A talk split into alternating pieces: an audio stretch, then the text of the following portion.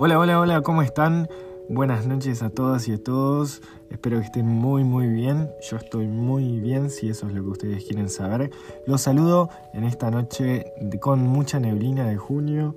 Los saludo desde la madriguera en este tercer capítulo, acá con Albus a mis a mis espaldas durmiendo en su sillón y yo tomándome unos ricos matecitos para acompañar este tercer episodio que vamos a estar hablando nada más ni nada menos que de la ciudad de Ushuaia. Antes de comenzar me gustaría nada decirles que estoy muy contento por la repercusión que están teniendo estos episodios. Realmente para mí es una alegría poder compartir mis experiencias a través de este medio de comunicación que es nuevo, que nunca lo había utilizado y la verdad es que está saliendo muy bonito. Eh, si me vieran ahora estoy en una especie de estudio adentro de una caja de cartón. Eh, nada, es muy cómico, pero agradecerles que, que me hayan compartido, que se hayan copado con estos episodios y bueno. Eh, yendo al grano, les doy la bienvenida a este tercer episodio, así que pónganse los auriculares, suban la radio, desenchufen la televisión, prepárense un café que nos vamos de viaje al fin del mundo. El ser humano es un bicho bastante raro. A veces me pregunto por qué le tenemos tanto miedo a los finales. ¿A qué se debe el miedo de que la cosa termine? ¿Por qué no vemos que hay finales que son comienzos y oportunidades para crear algo nuevo?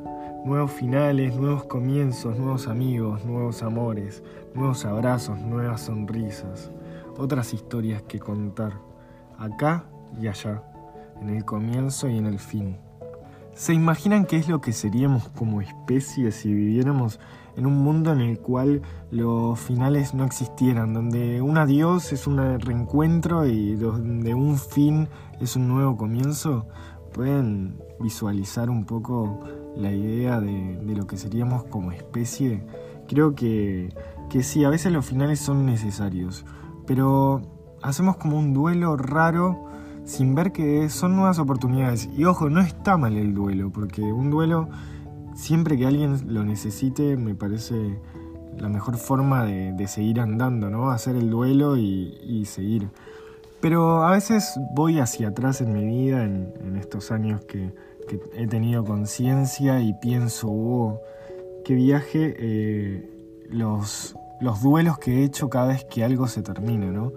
Eh, siempre he como tenido al final no sé, el final de la escuela, el final del liceo, el final de la universidad, el final de los viajes, qué, qué, pasaría, ¿no? Y es como una incertidumbre que, que uno empieza a tener. ¿Por qué, ¿Por qué, seremos así? ¿Por qué tendremos esa, esa visión de, los finales?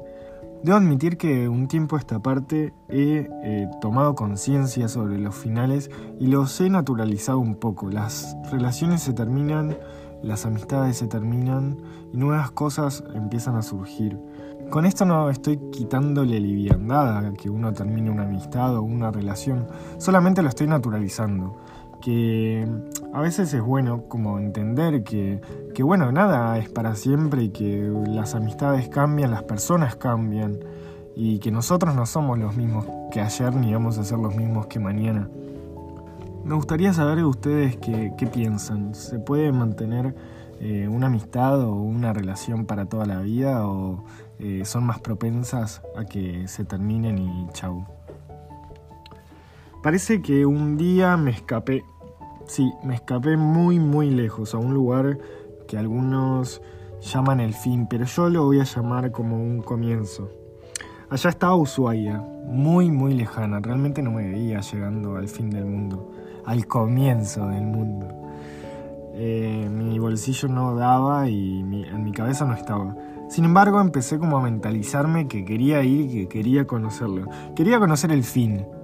Lo que no sabía era que iba a ser un gran comienzo, como una patada inicial para empezar a construir algo más grande. Y ese algo más grande iba a ser yo mismo. En realidad, eh, creo que Ushuaia me dio la confianza después de estar ahí de sentir que podía llegar a donde yo quisiera llegar y que todo se basaba en pensarlo y en empezar a trabajarlo. Obviamente que solo, pensar, solo con pensarlo las cosas no se hacen. Pero nunca me hubiese imaginado llegar tan lejos y llegué tan lejos. Y lo que no sabía era que iba a llegar más lejos aún todavía, ¿no? que iba a cruzar el Océano Atlántico para decantar en, en el gran continente asiático. Volviendo a esta ciudad comienzo, eh, Ushuaia tiene muchas características que los viajeros y las viajeras tienen que saberlo. Es una ciudad que está muy cerca de la montaña y que su bosque eh, en su máximo esplendor eh, puede encontrarse en cualquier estación. Realmente en todas las estaciones te vas a encontrar con una Ushuaia diferente. Yo la conocí en mayo entrando al, al invierno todavía no tanto, y en octubre saliendo del invierno. Realmente mi mejor experiencia fue en mayo, y también fue porque en realidad fueron dos experiencias diferentes.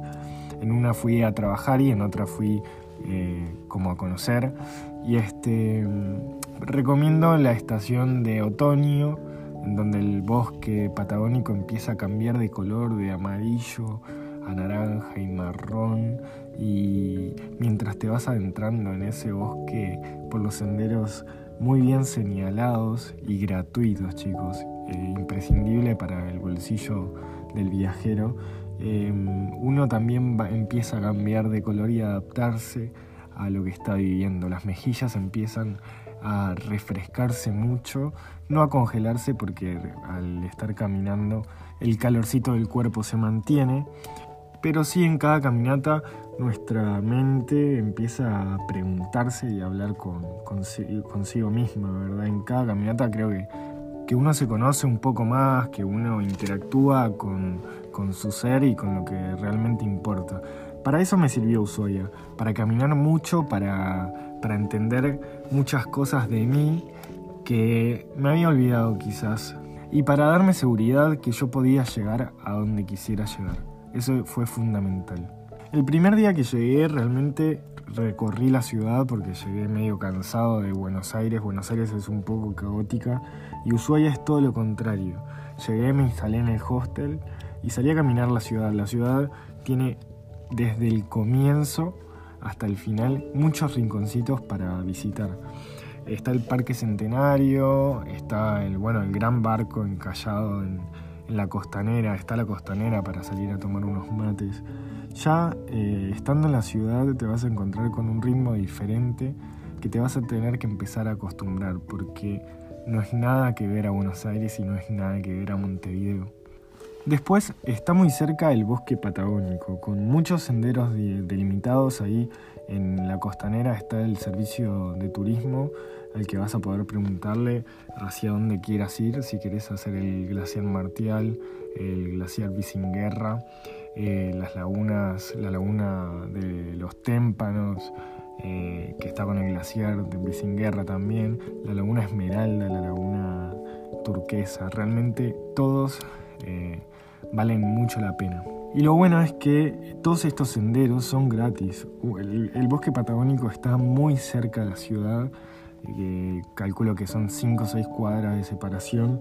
Y a medida que vas subiendo al bosque, te vas encontrando con, bueno, con las casitas características de allá y vas encontrando otro paisaje. Yo siempre digo que uno llega y se encuentra con la ciudad y camina un poquito y se encuentra con el bosque patagónico y camina un poquito más y se encuentra con la montaña. Ahí conocí el glaciar Bisinguerra, me acuerdo de haber conocido allá arriba, me acuerdo que me estaba muriendo de frío y tenía un hambre machaza después de, caminar hacia el glaciar, que es una caminata bastante ardua en cuanto a la llegada. Este, eh, todavía no había mucho, mucha nieve, mucho viento, pero bueno, yo llegué que no daba más. Me acuerdo llegar al glaciar y encontrarme con una chica mexicana la cual me compartió un café y un emparedado, que fue el sándwich más rico que he comido en el comienzo del mundo. El fin del mundo y todas las ciudades del sur son eh, ideales para hacer dedo. O sea, el mochilero puede hacer dedo y lo van a levantar rápido porque la gente del sur no te va a dejar tirado ni en pedo estando con nieve o estando con frío. Entonces hay como una cultura de dedo muy importante. Así que animate a hacer dedo y andate a las lagunas. Yo me fui a la laguna turquesa, que es una laguna que queda unos 10 kilómetros de la ciudad, muy cerquita. Vas a tener que hacer dedo desde los postigones de la ciudad, los portones característicos de la ciudad, y ahí seguro te van a levantar al toque. A mí me levantó un chico que iba para Río Gallegos, creo, y nos dejó bien en, la puerta del sendero hacia la laguna turquesa. es un sendero muy bien delimitado, eh, se ve, lo puede hacer alguien con poca experiencia, sí está muy empinado, pero eh, la llegada a la laguna y la vista de la laguna y de la laguna Esmeralda que está enfrente a la laguna turquesa vale mucho la pena. Así que anotate eh, este nombre, la laguna turquesa. Hacela, hacé la laguna Esmeralda que es como la más conocida, pero también anímate a hacer la laguna turquesa. Así que va pasando la noche y la neblina no afloja, al contrario, acabo de mirar por la ventana y no se ve nada. Al bus se me puso en, las piernas, como de costumbre, y me preparé un café porque lo creía necesario para continuar hablando un poquito. A decir verdad, el fin me dio vida y caminar me ayudó a pensarme, a pensarnos, entre puchos y letras por allá, bien, bien lejos. El fin, al final, valga la redundancia, me dio a entender que todo pasa, que nada es para siempre, pero que los finales también son muy bonitos. Acá o allá, allá o acá, ayer o hoy, siempre o nunca. Fin. Espero que tengan una bonita noche, que les haya gustado el podcast y si quieren compartirlo se les agradecería muchísimo. Hasta mañana.